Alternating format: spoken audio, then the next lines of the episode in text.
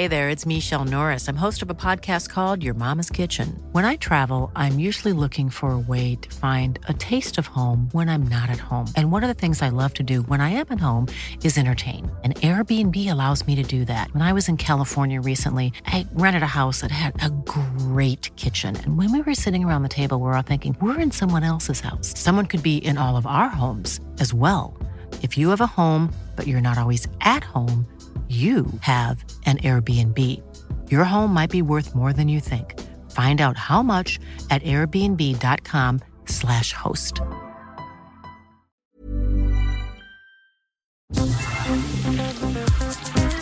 Eilmeldung. Der Newsflash mit Ari Gosch. Wie sich aufgeregt wird, oder? Dieser ganze Gender-Gaga, das ist unnatürlich.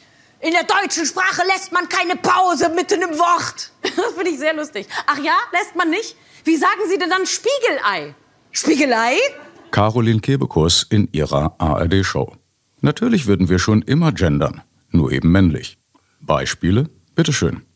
Bis ihn jeder hat. Der Berliner Tagesspiegel zum elektronischen Impfpass. Das ist gegendert, nämlich männlich. Leicht mögliche Alternative, bis ihn alle haben. Ist doch nicht so schwer. Verschärfte Variante, keiner hat ihn bisher. Supermännlich gegendert. Neutral, niemand. Natürlich reicht Gendern nicht. So musste die Redaktion erfahren, dass Frauen selbst beim Schwimmen belästigt werden. Zum Beispiel von am Beckenrand sitzenden Männern, Triggerwarnung, es ist ja ziemlich feucht gerade. Gerade dieser Sommer verspricht für eine Hälfte der Menschheit neben Entspannung auch eine gesteigerte Belästigungsintensität. Auch dank der von Teilen der Politik eher noch geförderten Ist ja alles vorbei Mentalität wird so eins für Frauen kaum zu vermeiden sein. Wieder mehr ungewolltes Näherrücken meist jüngerer, toxischer Männer aller Nationen. Umso mehr sollten die alltäglichen Antatschereien und schlüpfrigen Bemerkungen im Vorbeigehen in zunehmendem Maße skandalisiert werden. Denn bekanntlicherweise bleibt es nach wiederholt nicht sanktionierten Vorfällen dieser Art zu oft nicht beim Reden. Sprich, so sinkt die Schwelle zu sexueller Gewalt. Und da sind vor allem wir Männer angesprochen. Denn den fast 100 Prozent betroffenen Mädchen und Frauen im Alter zwischen 14 und 64 ist es nicht zuzumuten, sich permanent mit den meist aggressiven Reaktionen ertappter Belästiger auseinandersetzen zu müssen.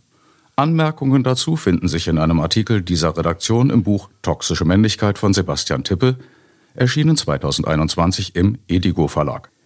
Wer auch in diesem Sommer im Alltag, am Strand, im Schwimmbad oder im Club eine nette, entspannte Flirtatmosphäre schätzt, sollte sich mit aller Energie gegen diese Spaßverderber, aus Gründen nicht gegendert, wehren und auch vor Anzeigen nicht zurückscheuen. Im Internet verbreitete sexistische Beleidigungen zumindest werden inzwischen mit teils hohen Geldbußen belegt.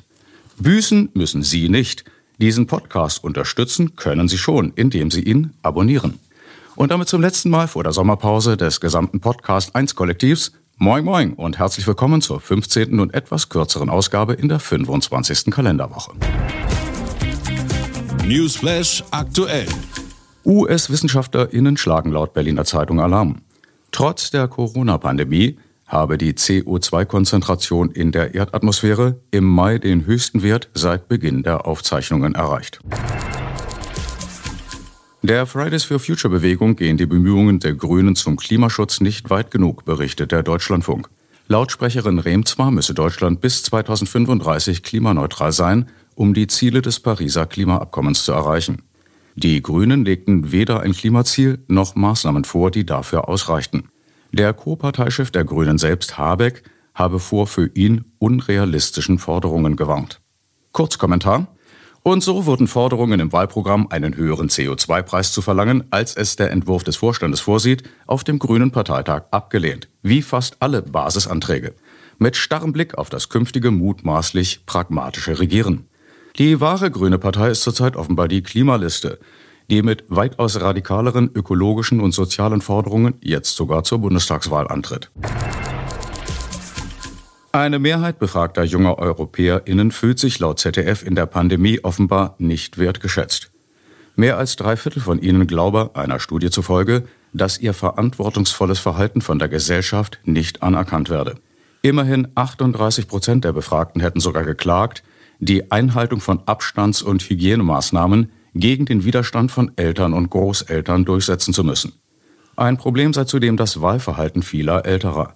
Diese missachteten dabei oft die Interessen der Jungen, erklärten laut ZDF 72 Prozent der Befragten. Die ARD Tagesschau berichtet, der sprunghafte Anstieg der Corona-Zahlen in Teilen Afrikas könne eine Folge der ungleichen Impfstoffverteilung sein. Der Krisenkoordinator der Weltgesundheitsorganisation WHO, Ryan, habe erklärt, so habe sich in Liberia, Sambia, Simbabwe und Ruanda die Zahl der Neuinfektionen in einer Woche verdoppelt. Die Kurve sei sehr besorgniserregend. Das sei die Konsequenz der aktuell unfairen Verteilung von Impfstoffen. Trotz aller Appelle der WHO sei so nur ein ganz kleiner Teil der afrikanischen Bevölkerung bisher geschützt. Israel verbietet als erstes Land weltweit den Pelzhandel für Modezwecke, berichtet der Norddeutsche Rundfunk. Ausnahmen gelten vor allem für Forschungszwecke. Die internationale Anti-Pelz-Allianz, eine Koalition von 40 Tierschutzorganisationen, habe von einem historischen Tag gesprochen. Andere Länder sollten sich an Israel ein Beispiel nehmen. Prima Klima. Das Handelsblatt berichtet, während sich PolitikerInnen noch stritten, welche Klimaschutzmaßnahmen zumutbar seien, schlügen WissenschaftlerInnen bereits Alarm.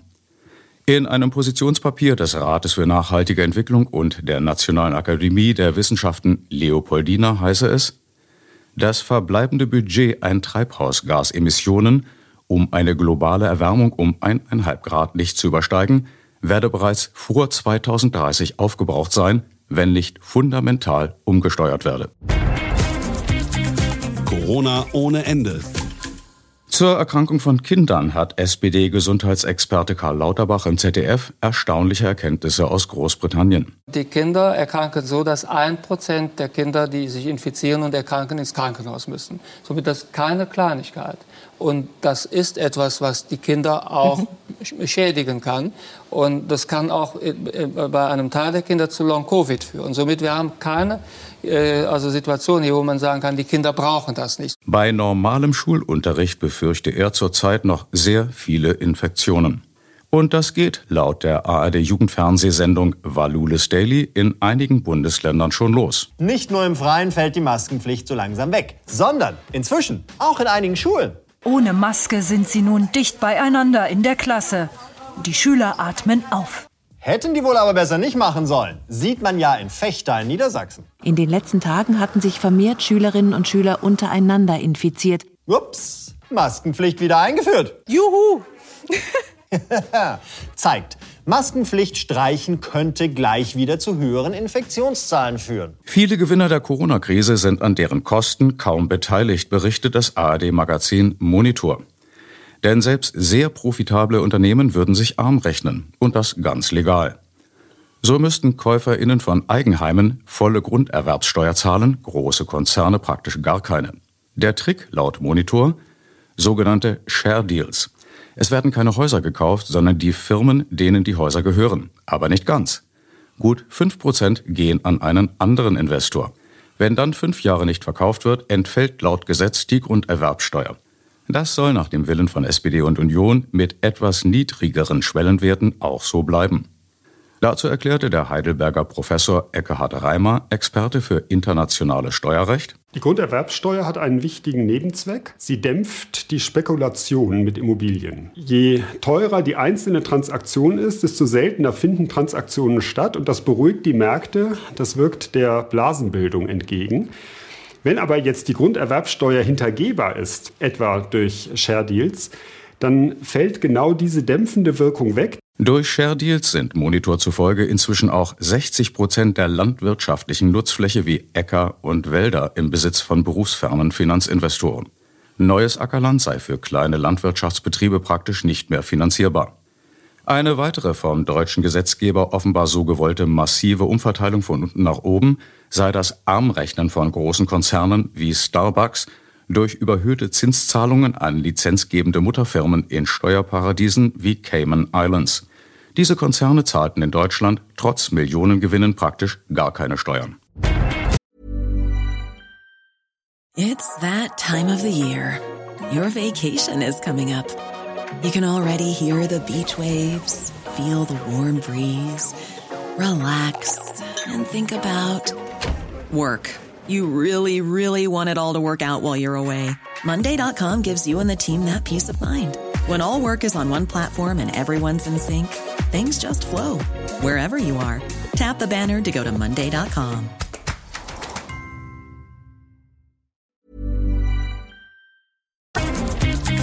Über den Tellerrand. In den USA und Westeuropa verliert die Pandemie mittlerweile immer weiter von ihrem Schrecken. Dank mehr oder weniger erfolgreicher Impfkampagnen, meint die Wochenzeitung Jungle World. Das öffentliche Interesse gelte weltweit seit einigen Wochen Indien, wo es mit einem rapiden Anstieg der Infektionszahlen zu einem faktischen Zusammenbruch des Gesundheitssystems gekommen sei. International weitgehend unbeachtet habe aber in Südostasien inzwischen eine zweite Infektionswelle begonnen, ausgehend vermutlich von Kambodscha. Dort zumindest seien die Auswirkungen zurzeit verheerend. Geschichte knallhart. In Leipzig fand laut einem Bericht der Wochenzeitung Freitag eine Diskussionsrunde statt mit dem Titel 17. Juni Sozialrevolte oder Aufstand der TäterInnen? Es müsse eine berechtigte Frage sein, wie demokratisch acht Jahre nach dem Ende des Naziregimes dieser deutsche Aufstand gewesen sei. Wenn es den AkteurInnen so sehr um Freiheit gegangen sei, wie heute meist behauptet werde, warum hätten sie dann nicht vor 1945 schon gegen das NS-Regime aufbegehrt? Oder habe sie, so Freitag, an der politischen Unterdrückung vor allem gestört, dass sie vermeintlich von Kommunisten und Sozialisten ausgegangen sei? Das Blatt fragt, wo denn der Wille zu echter Demokratie bei einer Bevölkerung herkommen solle, die noch acht Jahre zuvor als willige VollstreckerInnen die letzten noch überlebenden Jüdinnen und Juden gejagt habe? Jüdische NS-Überlebende, auch wenn sie keine KommunistInnen gewesen seien, hätten zumindest diesem deutschen Aufstand am 17. Juni 1953 eher mit Befürchtungen entgegengesehen. Die Sau durchs Dorf. Zur Umbenennung der Mohrenstraße auf der Kommentarseitung der Berliner Zeitung. Der Mohr hat seine Schuldigkeit getan. Der Mohr kann gehen. Antwort. Genau wegen solcher Sprüche soll umbenannt werden. Danke für die Erinnerung. Sport. Es seien Bilder, die nach monatelangem Lockdown wie Relikte aus einer anderen Zeit wirken, schreibt das Redaktionsnetzwerk Deutschland. Neben den in Fußballstadien wieder mitfiebernden und ausgelassenen Fangemeinden gäbe es auf dem Weg zu den Sportstätten feiernde Menschenmengen, oft ohne Maske oder Abstand, wie am Dienstag eindrucksvoll auf der Fanmeile in der ungarischen Hauptstadt Budapest zu sehen gewesen sei. Corona-ExpertInnen seien besorgt. Diese Bilder zeigen genau das, was die EM vermeiden sollte, kritisiere der SPD-Gesundheitsexperte Lauterbach. Während halb Europa und 95 Prozent der ärmeren Welt noch nicht geimpft seien, würde so getan, als ob die Pandemie vorüber wäre. Das sei rücksichtslos und unsportlich. Die die Zero-Covid-Strategie verfechtende Virologin Brinkmann vom Helmholtz-Zentrum für Infektionsforschung habe vor Beginn der EM angemerkt, die Ausrichtung von Fußballspielen solle aktuell nicht die höchste Priorität haben. Sie fände es deutlich wichtiger, Zitat, dass Kinder wieder in die Schule und zum Sport gehen können, Menschen ihre Jobs nicht verlieren und wir bei sozialen Benachteiligungen und Bildungslücken gegensteuern. Der Beef aus Weimar entfällt heute. Kollege Pierre Diesen weilt bereits im, wie durch viele kluge Beiträge bewiesen, wohlverdienten Urlaub. Das Wetter wird wie immer nicht so niederschlagsreich wie angekündigt. Anschließend zum Verkehr, nicht vergessen, Sie stehen nicht im Stau. Sie sind der Stau.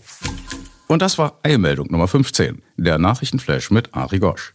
Wir hören uns wieder nach der Sommerpause am Newsday, den 17. August. Wie immer, gleiche Welle, gleiche Stelle. Herzlichst, auf Wiederhören. When you make decisions for your company, you look for the no-brainers. And if you have a lot of mailing to do, stamps.com is the ultimate no-brainer. It streamlines your processes to make your business more efficient, which makes you less busy. Mail checks, invoices, legal documents, and everything you need to keep your business running with stamps.com. Seamlessly connect with every major marketplace and shopping cart. Schedule package pickups and see your cheapest and fastest shipping options from different carriers with rates up to 89% off USPS and UPS rates. And with the stamps.com mobile app, you can take care of mailing and shipping wherever you are. Make the same no-brainer decision as over 1 million other businesses with stamps.com. Sign up with code program for a 4-week trial plus free postage and a free digital scale. No long-term commitments or contracts. That's stamps.com. Code program.